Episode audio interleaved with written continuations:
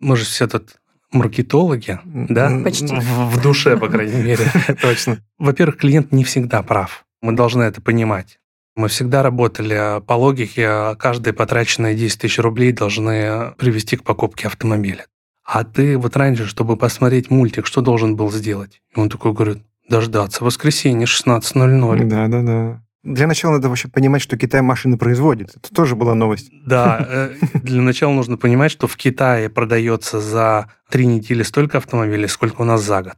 Я с Феррари, да, то есть с тобой такие все, да, да не надо денег, давай просто там сфоткаемся.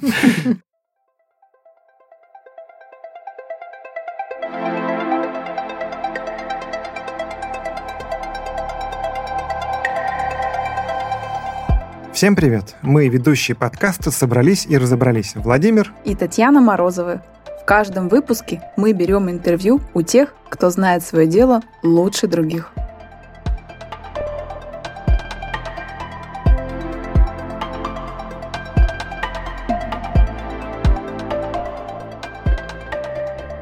Две тысячи двадцать второй год был непростым, но жаловаться мы не будем мы всегда стараемся говорить о возможностях, которых раньше не было. Ну а сегодня у нас итоговый выпуск в уходящем году. Впереди нас ждут новогодние праздники, и мы тоже планируем немного отдохнуть. Праздники, к слову, это прекрасная возможность послушать выпуски нашего подкаста, которые вы по каким-либо причинам могли пропустить. Мы рекомендуем обратить внимание на следующие эпизоды. Маркетинг в благотворительности. В гостях у нас были представители фонда Хабенского. Маркетинг в кино с Аленой Кремер. Умение убеждать с Никитой Непряхиным. Ну и, конечно же, выпуск с моим участием в качестве гостя про ребрендинг человека. Сегодня же мы затронем тему маркетинга на автомобильном рынке. Именно этот рынок сейчас подвержен испытаниям, как никакой другой. Мы собрались вместе с Андреем Каменским, директором по маркетингу автомобильной группы «Авилон».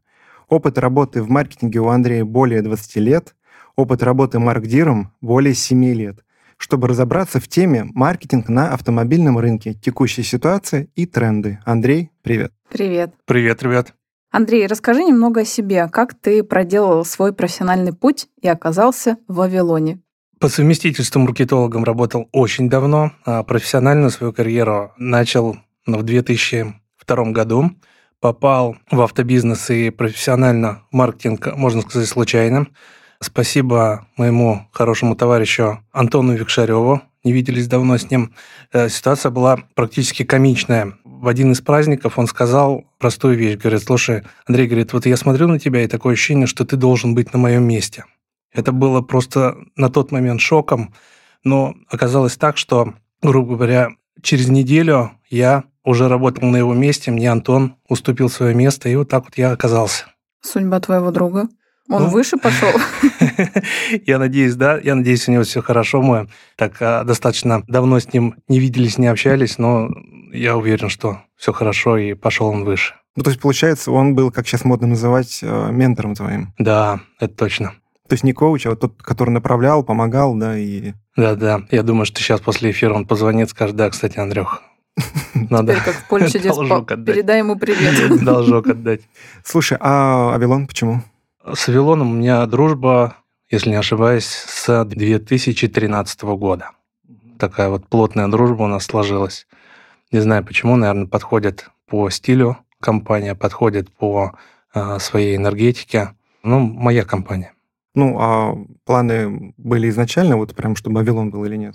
Ну, смотрите, душа лежит у меня к автомобильному бизнесу. Угу. То есть она прям вот э, глаз горит, даже вот перед э, записью эфира мы о чем говорили с тобой, про автомобили.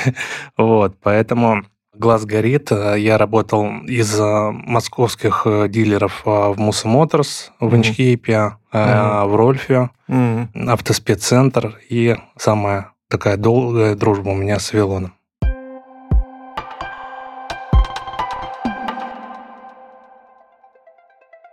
Приглашаем ваш бренд в наш подкаст в качестве рекламодателя – Вариантов рекламной интеграции масса, от рекламной ставки до целого совместного партнерского сезона.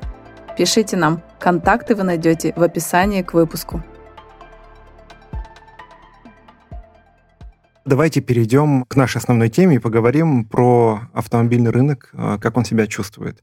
Скажи, основные бренды с рынка России ушли. Чем вы заменяете самую популярную, наверное, немецкую тройку? Я про Audi, BMW и Mercedes. Да, действительно, ну, во-первых, остается еще параллельный импорт, э, то есть, э, ну, большинство дилеров, Авилон, э, прежде всего, везет автомобили по параллельному импорту, то есть такого, что невозможно купить какой-то автомобиль на рынке на сегодняшний день, то есть такого нет. Угу.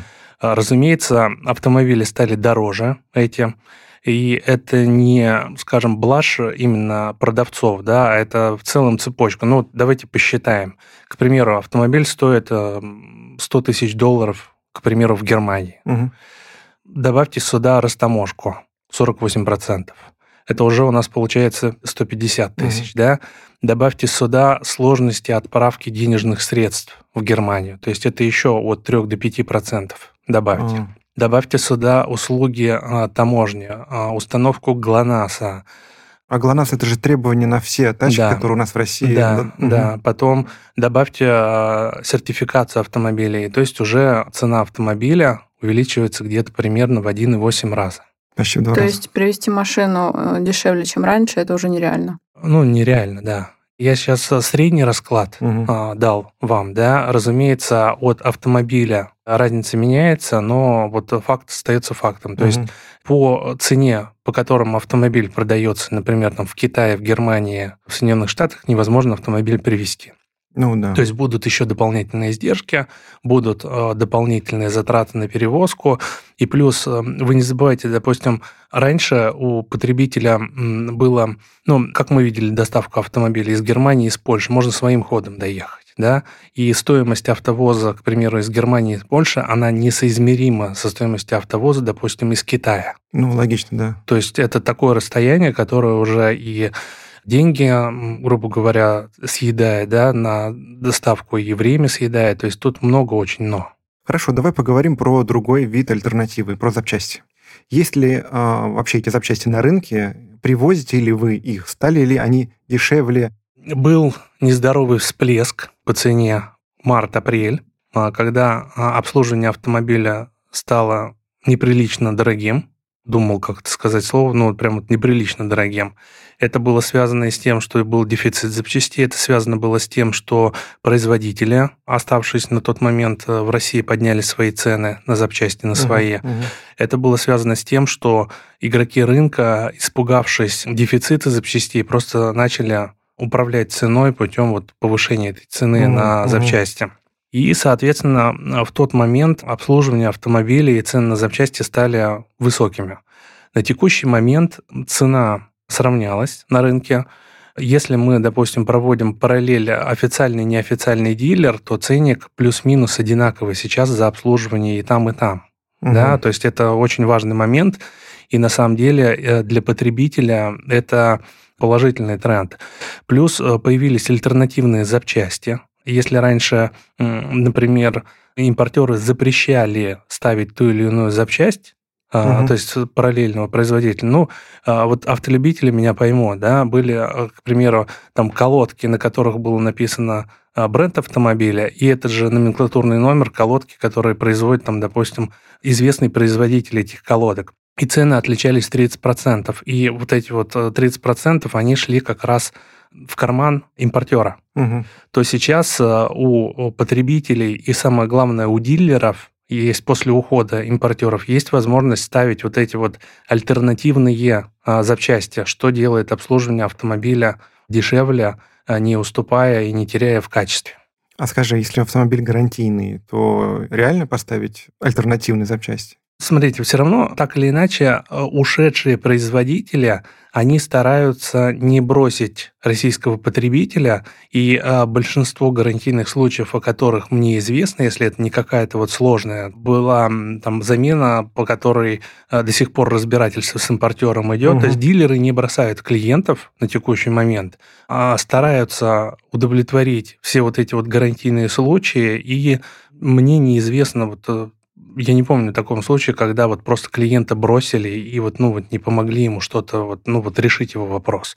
То есть э, спасибо огромное производителям, то, что вот, ну, они не бросили все-таки российского потребителя. Ну, то есть срок, э, скорее всего, поставки увеличился, увеличен, да, увеличился. но все равно обслуживают. Да, да. Я понял. Такой вопрос. Ну и мои собственные наблюдения, собственный опыт тоже это показывает. Вот для клиента купить автомобиль – это целое событие, да? А вот у тебя есть там 10-15 миллионов, ну, не дешевый автомобиль, да? Ты идешь в салон, покупаешь машину и ожидаешь, что раз ты раскошелился на такую сумму, то дилер должен оказать некий мега-сервис да, по отношению к этому клиенту. То есть прям требует. Я не говорю про банальный кофе, я говорю про, ну, машина сломалась, ты вынужден оставить ее на сутки, подмен автомобиль, заказ такси за счет э, дилера, ну и так далее. Скажи, а как э, обстоят дела, если взглянуть внутрь?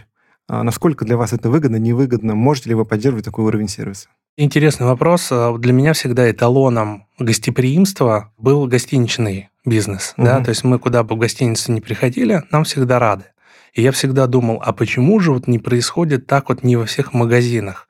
И я для себя сделал такое, ну, не открытие, а просто вывод, да, вывод, да угу. о том, что в гостинице, а, когда вас администратор или там ресепшн встречает, они знают, что вы их клиент. То есть, что вы уже точно их клиент. То есть там конверсия из визита а, в сделку, грубо говоря, да. она составляет 100%.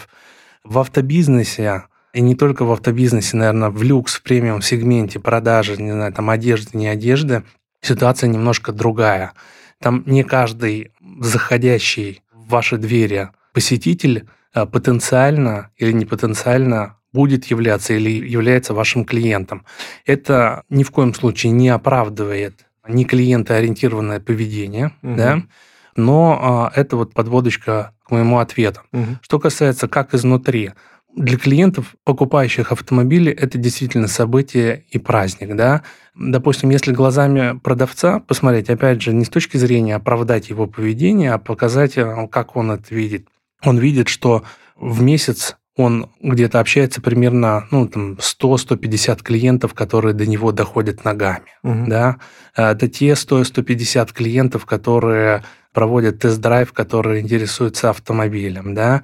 Из этих 100-150 клиентов покупают только 10 человек. То есть 190-140 человек, получается, если вот в простой математике приходить, mm это те, которые к продавцу приходят вот просто вот покататься. То есть там сидели мужики в бане в субботу и говорят, слушай, а ты видел новую BMW тройку? Нет, не видел. Сходи, посмотри.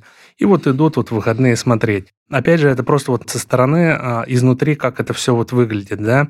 Плюс ко всему прочему, нужно не забывать, что средняя маржа на продажу автомобиля составляет у дилеров где-то примерно ну, от 4 до 8 процентов это не 20, не 30 процентов, или даже не 50, которые есть в ритейле. Поэтому это тоже не нужно забывать. И это причина, почему стараются везде максимально-максимально сэкономить. Ужасно. Да? Mm-hmm. Вот. В то же время есть, допустим, вот давайте к сервисному обслуживанию придем. Я там, вы, разумеется, стараемся найти подешевле услуги, и поэтому вот тут вот начинается гонка уже за ценой. То есть дилеры урезают, урезают цены, не только дилеры, да, и там гаражи, неофициальные сервисы урезают цены. И к чему это приводит? К тому, что страдает от этого потребитель, да, и уровень конкуренции в России настолько высок, на самом деле, в этой сфере, поэтому вот это вот все время идет попытка снизить издержки, попытка mm-hmm. сделать более конкурентное ценообразование, попытка выдумать что-то такое, что вот позволит удержать клиента. Но в то же время, если вы посмотрите на то, как стали работать дилеры, вы увидите э, колоссальный прорыв. То есть то, что было 10-15 лет назад, это было типа так, давай деньги, все, до свидания. Да? То есть сейчас э, многие дилеры из покупки автомобиля стараются сделать праздник, и вы можете зайти э, в соцсети, в Инстаграм по хэштегам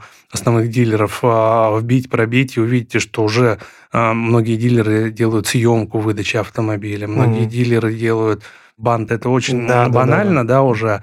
Но вот, то есть какое-то вот такое вот действие, оно уже происходит. Ну, какой-то праздник организовывают. Ну, мы с тобой сталкивались два раза таким, да? Ну, в коробку упаковывают машину, да? Да. Тоже прикольно. Да.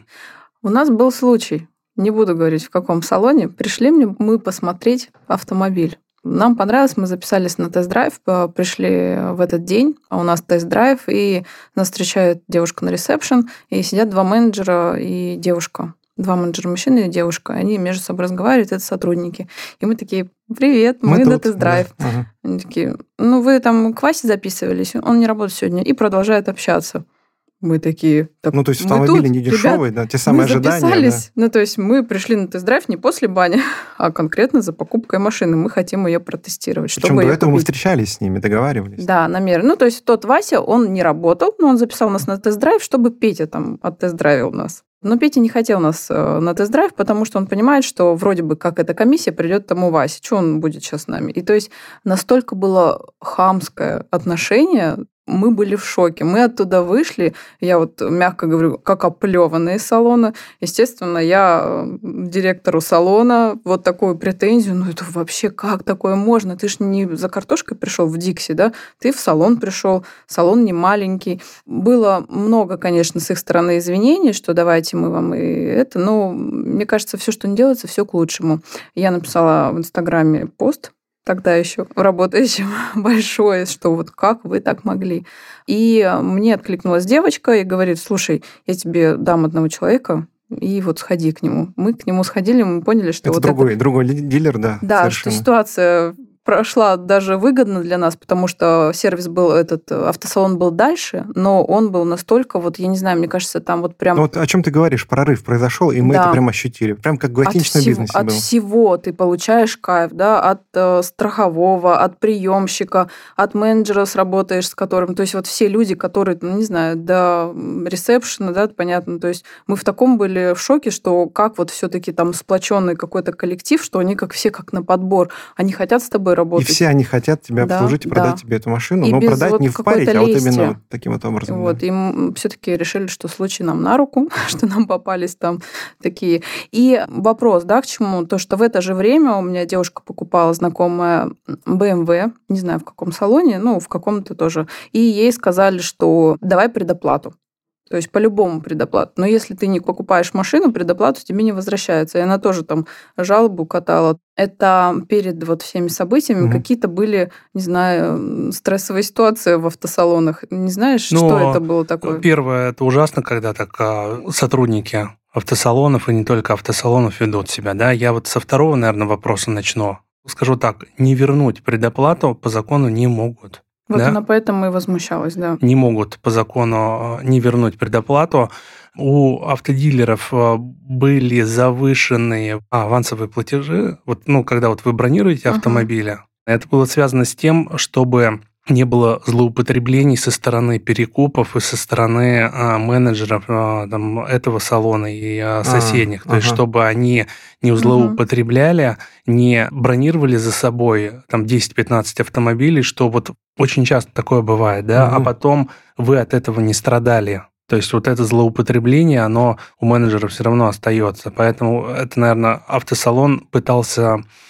Ставить машину в наличие таким образом. Да, да, да. То есть он этим не совсем красиво, но там старался бороться, чтобы во благо потребителя все-таки это было.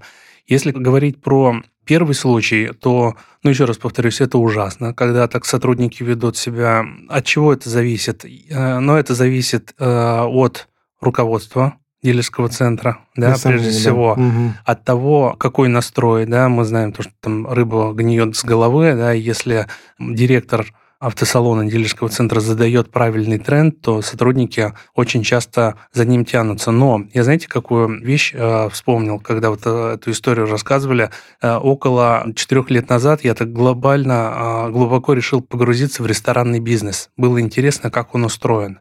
То есть я понимал, что это вот у меня такой небольшой вот пробел в знаниях, угу. как это все устроено, и я начал погружаться в это. То есть что я делал?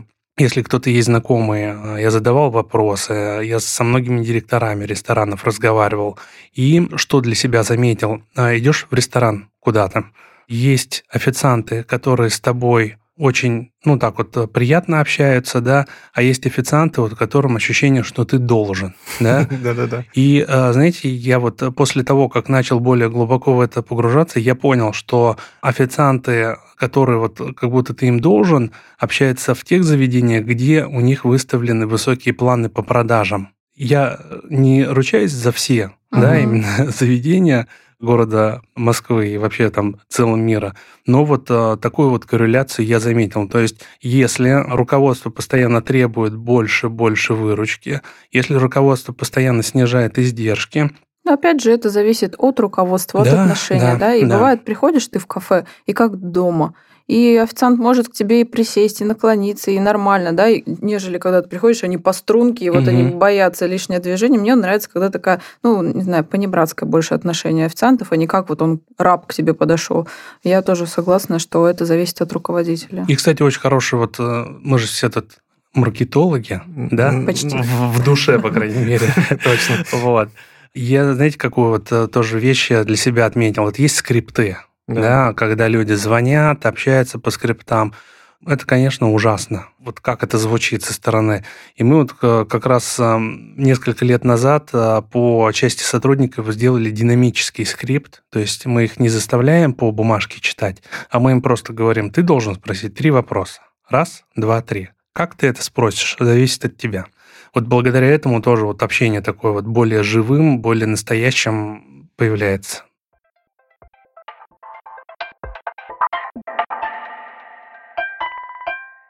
У нас был выпуск про Фиби варит кофе. Это стартап. Робот. Робот. Ва- варит. Робот Фиби, да, Да-да-да. варит кофе. Да. а, про стартап, и он э, прям вот такой помешанный на вот specialty кофе, да, кофейни. Он говорит, вот ты делаешь кофейню, да, и ты приходишь, ты должен там чувствовать себя комфортно, но от того, кто тебе подает кофе, у него может быть плохое настроение. И чтобы оно не испортило, да, тебе ощущение от твоего кофе, он сделал, чтобы варил робот со стандартным настроением. Здорово. Ну, со стандартным уровнем, то есть, чтобы твои ожидания не были обмануты. Вы слышали этот термин такой цифровой тоталитаризм? Нет? Нет. Это м, есть такой тренд а, и вообще веяние о том, что в будущем, а, то есть вот как вот робот вы говорите, а, приходишь, он, исходя из того, что как ты до этого приходил, он строит там модель своего поведения. И ты такой приходишь, говоришь, а мне, пожалуйста, капучино. Он такой, не-не-нет, вам американо. Ты говоришь, не-не-не, мне капучино. Не-не-не, вы всегда брали американо, вам американо. То есть это вот такой вот...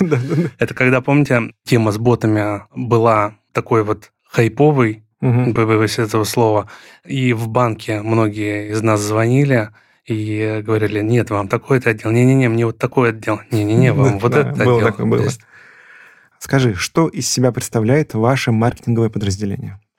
А Если говорить про маркетинговое подразделение Авилона, то у нас департамент состоит из центра обработки вызовов, то есть мы вызовы от клиентов принимаем, обрабатываем и дальше перераспределяем на те отделы, которыми интересуется клиент. Это касается не только вот голосовых вызовов, это касается и в том числе там WhatsApp, Telegram и всего остального. То есть клиентский сервис это у тебя находится? Да, маркетинге? да. А, мгм. А второе – это обслуживание, контроль качества, да, то есть это вот обзвон последующих клиентов с целью а, понять, что было хорошо, что плохо, Мгм. а, и вот ну, формированием картинки, там, NPS, CSA и всего остального. Опять же клиентский сервис. Да. А, мгм. А третье – это телемаркетинг. Это те э, люди, которые совершают активные продажи, которые достают вас э, в 10 часов вечера звонками э, и заставляют купить Mercedes Майбах. Это тоже у нас.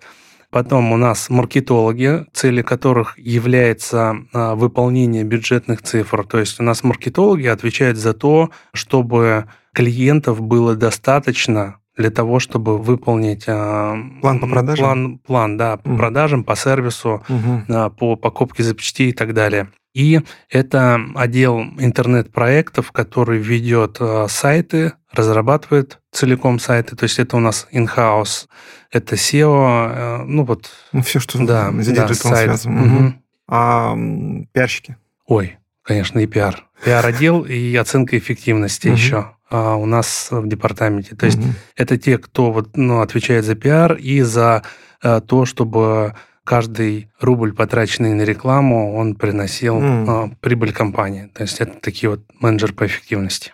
SMM щики, они внутри пиара сидят. SMM у нас на субподряде. Частично, частично SMM а, выполняет а, маркетологи. То есть, ну вот маркетологи наши – это многостаночники, Мгм. по-другому не скажу, да.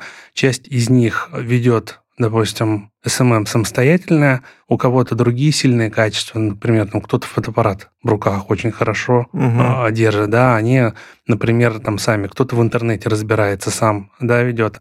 Ну, то есть вот у нас такой вот комбо, что ты умеешь делать, ты делаешь руками, что ты не умеешь делать руками, ты на субподряде. Жалобы через соцсети, они как поступают? Кто обрабатывает? У нас э, два канала, входящих именно по соцсетям. Это, э, это центр обработки вызовов, да, угу. который улавливает. И э, это жалобы на, а, допустим, картах в бизнес-справочниках. За них отвечают маркетологи на местах. То есть они обрабатывают эти жалобы, они ищут э, ответственного человека, который может э, подсказать, кто виноват, да, и помочь решению вопроса. И они э, дают ответ у клиента. Это маркетологи. Много жалоб? Да. Очень много. Ну, смотрите, опять же, все познается в сравнении. У нас в день, в день к нам обращается 4000 клиентов. Ну, то есть, вот, допустим, 20 жалоб. Много угу. это? Для меня катастрофически много. Да, вот а угу. если сравнивать с четырьмя тысячами? А, то 4 тысячи обращений, но из них жалоб? 20. Ну, 20, а, допустим, ну, да. 4 тысячи жалоб. И то а, жалобы, чтобы вы понимали, это не всегда тот пример, который вот мы рассматривали с тем, что не подошли ну, да. или там по-хамски повели, да. Ну, во-первых, клиент не всегда прав. Мы должны это понимать. Клиент не всегда прав. Есть жалобы какого плана?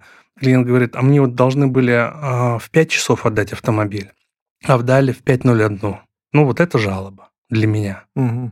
Скажи такой вопрос. Ты сказал, что маркетологи многостаночники, универсальные бойцы. А что должен уметь маркетолог, который работает на автомобильном рынке? Прежде всего... Ну, чтобы попасть к тебе на работу, так да, скажем. Да, Ну, а, смотрите, а, у нас, прежде всего, работают и работали в автобизнесе всегда это вот перформанс-маркетологи. Это те, кто может привести горячего клиента. Угу. Это не просто те, кто может сделать там охваты, это не те, кто сделает там картинку красивую, это те, кто приведет горячего клиента, который купит автомобиль. Угу. То есть вот это вот первое качество, которое должно быть у автомобильного маркетолога. То есть не прокатит. Я отвечаю за узнаваемость бренда, а не за продажи. Такое не, не а у нас жесткие KPI, мы всегда работали по логике, каждые потраченные 10 тысяч рублей должны привести к покупке автомобиля. То есть вот... Mm.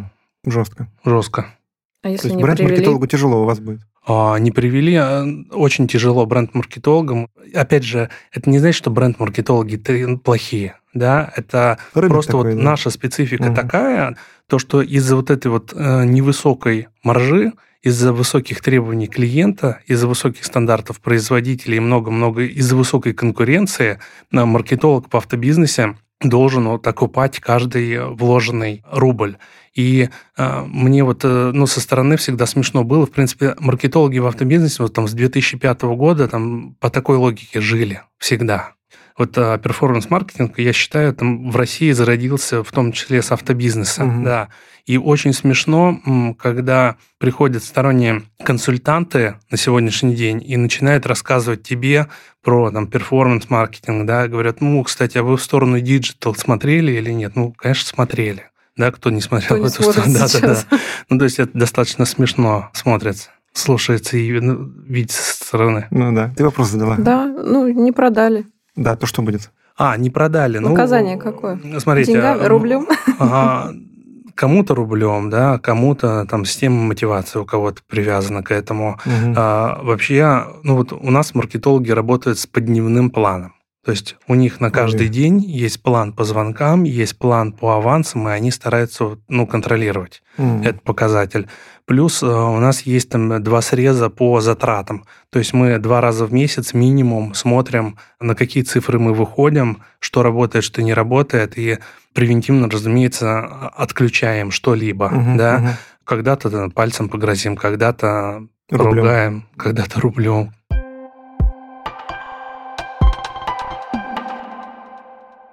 Скажи, сейчас же появились китайцы, много. Угу. Я даже знаю, что и набор очень серьезно идет. А, ну, я имею в виду маркетологов а, на сторону вот этих вот марок автомобильных. А, вы чувствуете то, что у вас там перекупают кого-то, ваших специалистов? Может быть, там более интересные условия предлагаются? Нет такого? Не хотел бы сглазить, но у нас вот более-менее сформировавшаяся команда, именно вот с точки зрения маркетологов, ну, я вот сейчас попытаюсь вспомнить, кто от нас уходил. Ну, именно сам. Не я вот, вспомнить, да, значит, я вот прям не помню, да, поэтому было. У нас, ну, ребята какие-то такие вот э, все в команде, кто не за 10% выгоды бежит, да, а вот кто любит компанию, любит автобизнес, любит там свою работу, своих коллег. Так, я понял. Вот у меня отдельный вопрос будет про команду. Такой вопрос. Скажи, вот э, бренд Авилон, работа над брендом нужна? Он помогает продаже? Да, нужна, помогает, и очень это важно – и мы видим, давайте, если там к цифрам перейдем, то мы видим, что там с запроса, включающего там, слово «Авилон», угу. конверсия там в 4-5 раз больше, чем вот просто там официальный дилер купить автомобиль. Угу. То есть, ну вот хотя бы... Ну, то есть брендовые вот запросы, они элементарный, вас... элементарный угу. пример, кто любит там цифры, да, и кто угу. любит, вот докажи именно, почему. Угу. Вот, ну, это подтверждает. Плюс, чтобы продавать дорогие автомобили, ну, то есть доверие к бренду, оно очень важным является. Прям mm-hmm. вот мы ощущаем. Ну, то есть не только к бренду автомобильной марки, там, Mercedes, но и к бренду дилера, который эту марку продает. Да, да. Я понял.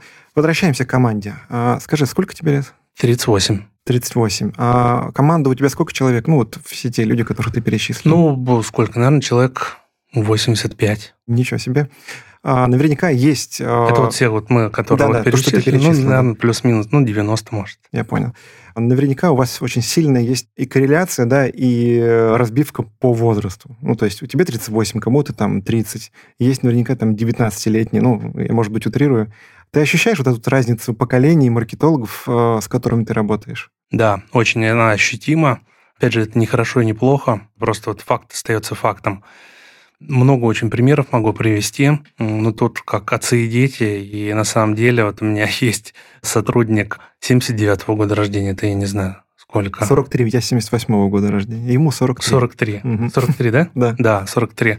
И есть а, девочки, которым 26-27 а, лет, да? Угу. И вот это вот смотришь на диалог, который между ними происходит, это реально вот забавно на самом деле и у того, и у другого есть чему поучиться, mm-hmm. да, безусловно.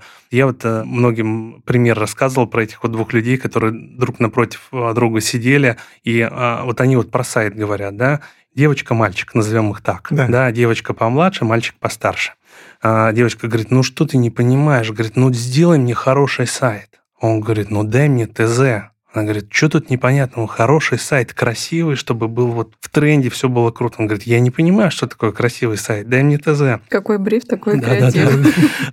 Я и ее понимаю. Она вот выросла в другой реалии. Вот для нее есть вот такие вот сайты, которые, вот я, кстати, могу прямо вот по типам перечислить, угу. которые там являются а красивыми, хорошими, угу. да, а для него красивый, хороший сайт, он не понимает, он там за 20 лет работы в интернет в своем отделе, он видел, ну, вот много чего, да, да это да, непонятно. Да.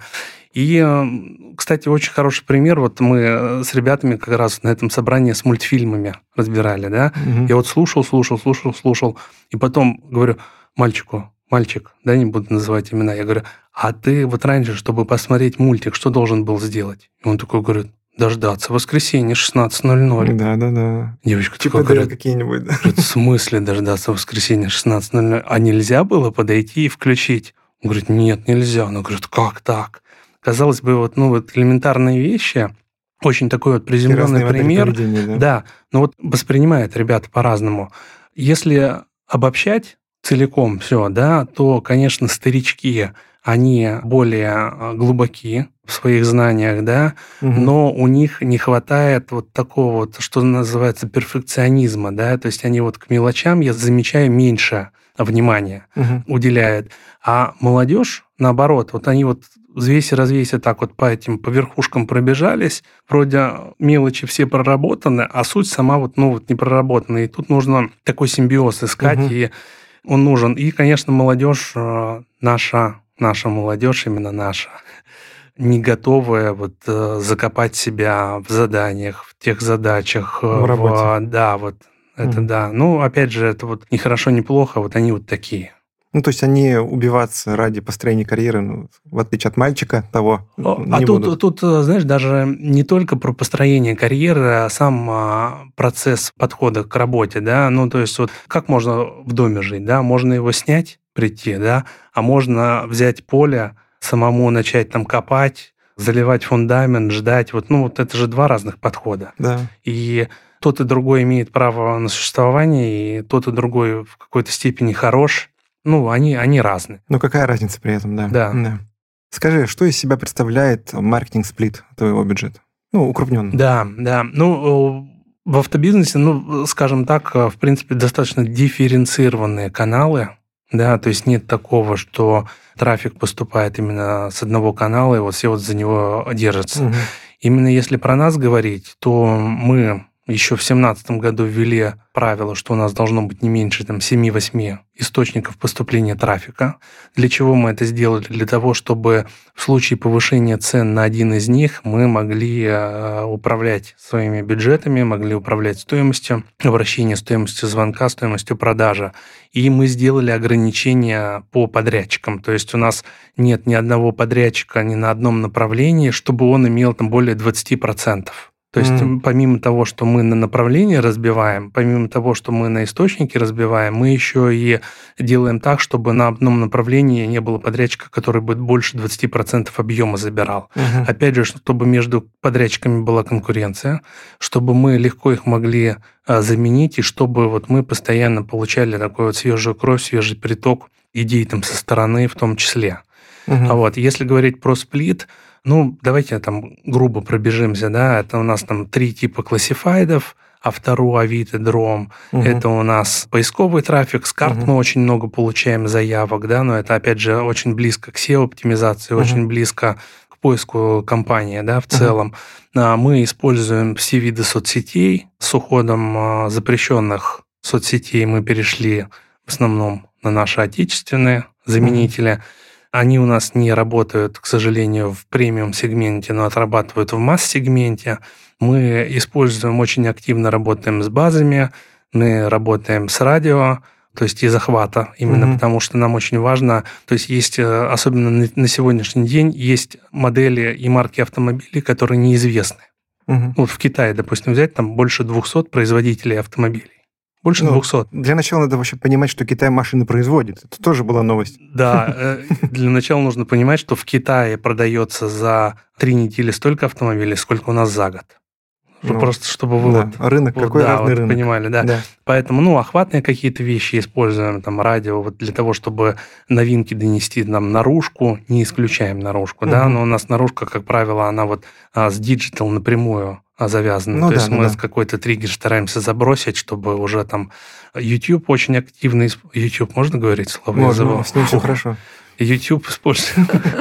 А то в последнее время уже так учишься. Да-да-да, ну, да, нельзя граммы, нельзя буки, да. YouTube нормально. Все. Можно тюб. Ага, все. Вот, значит, вот эти.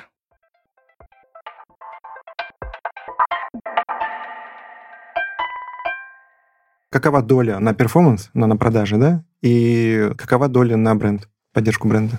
Ну, наверное, если очень грубо говорить, это 80 на 20. То есть мы, 80. да, 80 это все-таки делаем то для того, чтобы к нам клиент пришел. Угу. И 20 это на бренд. Но, опять же, очень много для бренда мы стараемся закрыть бесплатно. Да, то Каким есть, образом? Ну, ну сейчас, а, ну, например, мы очень активны в пиаре. То есть у нас в год выходит около 14 тысяч сообщений, комментариев именно вот от, от нас. Как, да, 14 тысяч в год выходит. А по медиалогии вы какие по счету на своем рынке? Ну, на автобизнесе, да. если в автобизнесе первые. А, вот. Все, если там сравнивать, ну, я не знаю просто с кем сравниться, я думаю, что есть очень много сейчас ребят, слушателей, которые скажут, 14 тысяч.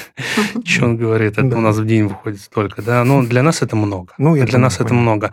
Плюс очень много стараются ребята контента производить вот своими руками, своими силами, да. То есть все равно вот эту вот картинку сделать красивую какую-то вот. И на автобизнесу, кстати, вот, ну, сейчас чуть потяжелее, но раньше легче делать было коллаборации. То есть если ты куда-то приходишь, да, допустим, даже в одежду куда-то приходишь и говоришь, я с Феррари, Да, то есть с тобой да, да не надо денег, давай просто там сфоткаемся. То есть вот, ну, нам а, проще было, да. Ну, и у нас, кстати, гольф-турнир свой был. То есть ну, это тоже... Да, да, да. Он прямо очень много сделал для нашего имиджа. Ну да, без сомнений, потому что это ну, такой топовый сегмент, а для этого гольф это топовый да. сегмент в спорте. Андрей, скажи, пожалуйста, как вы сейчас управляете репутацией, когда рынок так трясет? Разумеется, искусственно мы тоже управляем. Я сейчас не буду говорить о том, что да нет, у нас вот сами клиенты такие говорят, да нет, идите туда, покупайте. Такие тоже клиенты есть. И я для себя такой вот тренд открыл недавно. Я удивился, что наши клиенты стали выкладывать фотографии с выдачи автомобилей в наши карточки. То есть, представляете, есть вот, ну, Яндекс взять, ага. есть карточка автосалона, да? Они и сами это делают. Я удивился, что угу. клиенты сами себя красивых фотографируют с автомобилями и выкладывают. То есть это то, о чем мы мечтали, не знаю, там 10 лет назад. Чтобы mm человек такой сам взял, себя выложил у тебя в карточке, mm то есть закрыл вопрос с подтверждением покупки, с хорошим отзывом и с контентом в том числе. Ну и а, мы, конечно, стараемся какие-то жалобы там, с площадками, то есть чтобы их удаляли. Как ни странно, но, вы знаете, у нас допустим, не от клиентов большинство негативных отзывов связано с тем, что подростков не пустили посидеть в Феррари. Да, ну вот с одной стороны, как бы хочется и пустить, да, но с другой стороны, например, у нас колледж рядом, и там количество людей, которые идут а, с тем, чтобы сфотографироваться в автомобиле, оно вот просто ну, за десятки в день переваливает. И вам бы, как владельцу а, дорогого элитного суперкара, стоимостью, там, не знаю, 50 миллионов рублей не очень бы хотелось ну, конечно. Чтобы вы потом открывали соцсети и видели, что в вашем автомобиле фотографировалось там 150 человек. Пол колледжа побывало. Да-да, пол колледжа побывало. А, Андрей, скажи, пожалуйста, что вы как автомаркетологи делаете нового, что не делали ранее? Ну, смотрите, я сейчас э, какую-то вот планету новую не открою с точки зрения того, что а вот мы придумали вот такое Велосипед. вот такое, да. То есть я про это сейчас не угу. буду говорить, да. Я могу а, на этот вопрос ответить там сквозь призму самого маркетинга. Угу. Да? А, к примеру, что делали все, но не делали наши маркетологи, это мы не исследовали цены никогда. То есть, чтобы вы понимали, да? А почему? Первое, а я объясню. Да, ага. Первое, цены на автомобили нам спускали производители, цены на а, работы нам частично спускались производители, плюс рынок рос всегда, да, и мы и так имели потенциал большой по заездам, то есть мы понимали то, что у нас каждый год количество автомобилей проданных прирастает.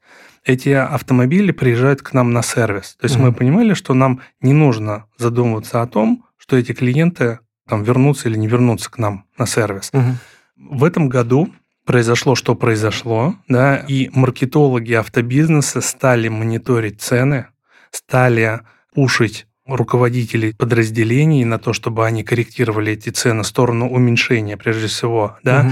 и а, то, что вы видели всплеск марта-апреля по ценам на все, да, и то, что эти цены отъехали Обратно. Обратно. Они это... на 100% отъехали или все-таки нет? Отъехали. Вот именно если мы говорим, допустим, про обслуживание, угу. да, они отъехали до вот именно того уровня, даже где они не были.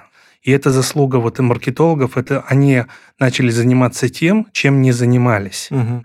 Это вот, ну, ну вот, наверное, уже вот так финансовая вот. аналитика они стали, да? Я вот так вот, наверное, отвечу. Угу. А скажи, пожалуйста, вот маркетплейсы, они сейчас в тренде, да, на многих рынках, и какая роль э, на автомобильном рынке? У маркетплейсов, них, да. Ну, что мы имеем в виду? Мы просто говорим про то, где можно купить автомобиль именно, или где можно просто как витрину посмотреть. Ну, мы говорим в том числе еще и про и то... про первое, и про второе, И про да? первое, про второе. И знаешь, про что еще? Мы говорим еще про то, что они становятся сами по себе игроками, не только витриной. О, да, да. Давайте с этого начнем. А, для нас это конкуренты, крупные дилеры, всеми возможными и невозможными способами вот, купировали развитие этих вот маркетплейсов. Да? Mm. Многие банки в эту тему заходили, да, но не смогли развивать mm-hmm. этот проект. Для нас это конкуренты, реально конкуренты. То есть в этом а, все автодилеры видят конкурентов. Если говорить про площадки, то есть они демпингуют а тут, ценами, тут да? даже, смотрите, все понимают, что рано или поздно просто они заберут клиента. То есть тут неудобно говорить вот такое сравнение, как вот правило первой ночи, да, вот кто вот начал с клиентом общаться первый, тот, в принципе, его для себя навсегда и оставил.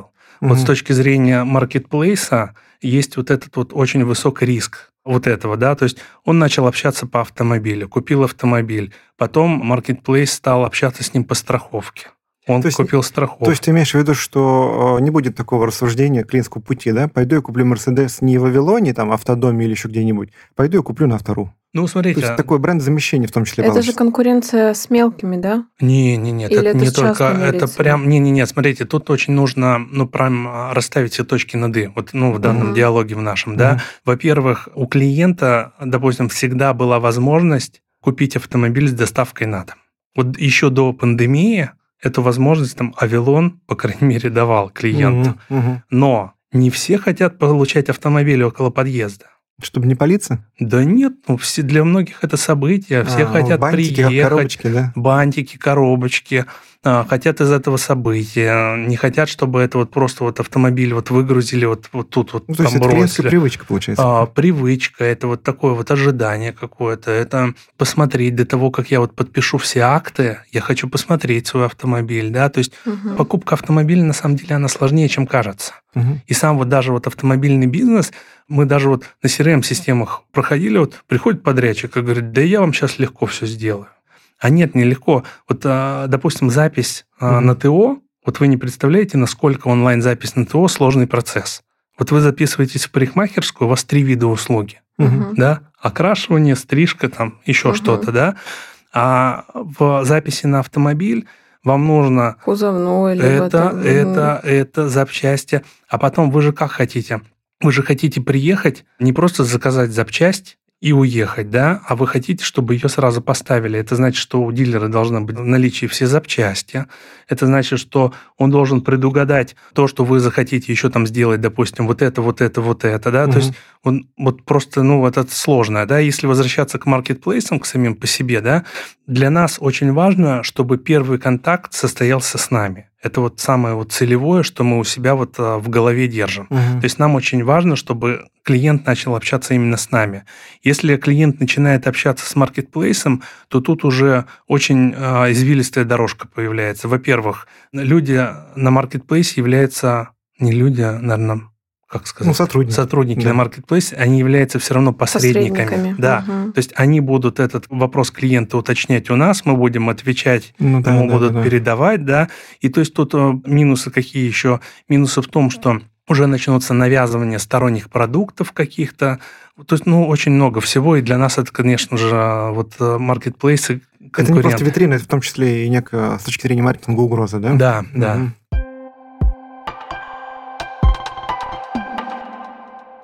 По традиции спрашиваем, что для тебя такое маркетинг, своими словами. Как ты его понимаешь?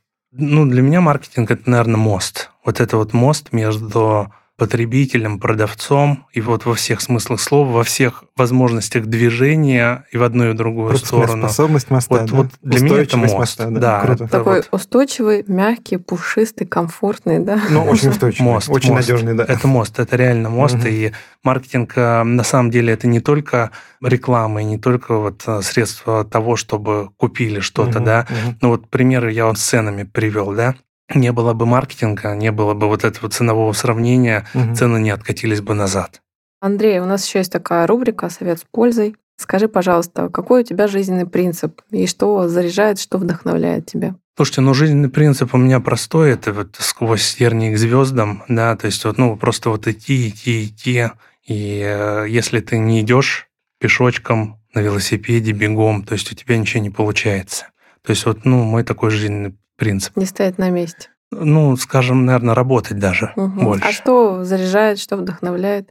Ну, безусловно, семья поддержку оказывает, да, то есть понимаешь, ради чего ты терпишь какие-то моменты, Мгм. да, именно терпишь. Мне кажется, ты первый мужчина, который тут э, семью на первое место. В основном всех работа заряжает Да, мужчина. Не, я, я очень открытый и не стараюсь какие-то там свои и мысли, и слабости скрыть. Мгм. Это ну, глупо. Хорошо. А что можешь посоветовать нашим слушателям? Почитать, посмотреть, что-нибудь интересное? Не обязательно по работе, я всегда такую оговорку делаю. Вы знаете, а я вот ну, не очень люблю советовать а, какую-то литературу именно по работе. Мгм. Прям вот, ну, не то, что не люблю, скорее даже ненавижу это Мгм. делать, да. Я очень советую слушателям, кто этого не делает, да, я уверен, что большинство делает, это тему бенчмарка, ничего плохого в этом нет, да. Просто вот вы всегда примеряете на себя то, что вам нравится. Угу. Вам нравится, как и в чем приехал курьер угу. к вам? Но сделайте то же самое в своей работе. Угу. Вам понравилось не знаю, какой-то вот клиентский путь, который вы прошли, а, покупая там вот это, вот это. Ну вот сделайте вот это вот в своей работе. Вот, вот у меня больше такие вот советы из рубрики там «бери и делай», да, нежели вот... Я не очень люблю советовать прям литературу по маркетингу. Ну, может быть, сериалы, может быть... Э, Сериал? Ну да, почему нет? Я, кстати, только полтора года назад телевизор начал смотреть фильмы. То есть меня как жанр фильмы, ну, вообще никогда не цеплял. Я не мог ни один фильм до конца досмотреть. Ну что ж, Друзья, на этом на сегодня все. Андрей, спасибо, спасибо, что собрался вместе с нами и помог разобраться в этой Вам очень спасибо. интересной теме в нашем итоговом выпуске 2022 года. Давайте напоследок вспомним, что сказал немецкий конструктор автомобилей Фердинанд Порше. Или Порше, как правильно? Ну, сейчас прямо, я уже не... Порше, я думаю. Порше. Все началось с того, что я огляделся по сторонам и, не увидев автомобиля своей мечты, решил сконструировать его сам. Вот так. Вот так, вот. вот так надо подходить к делу.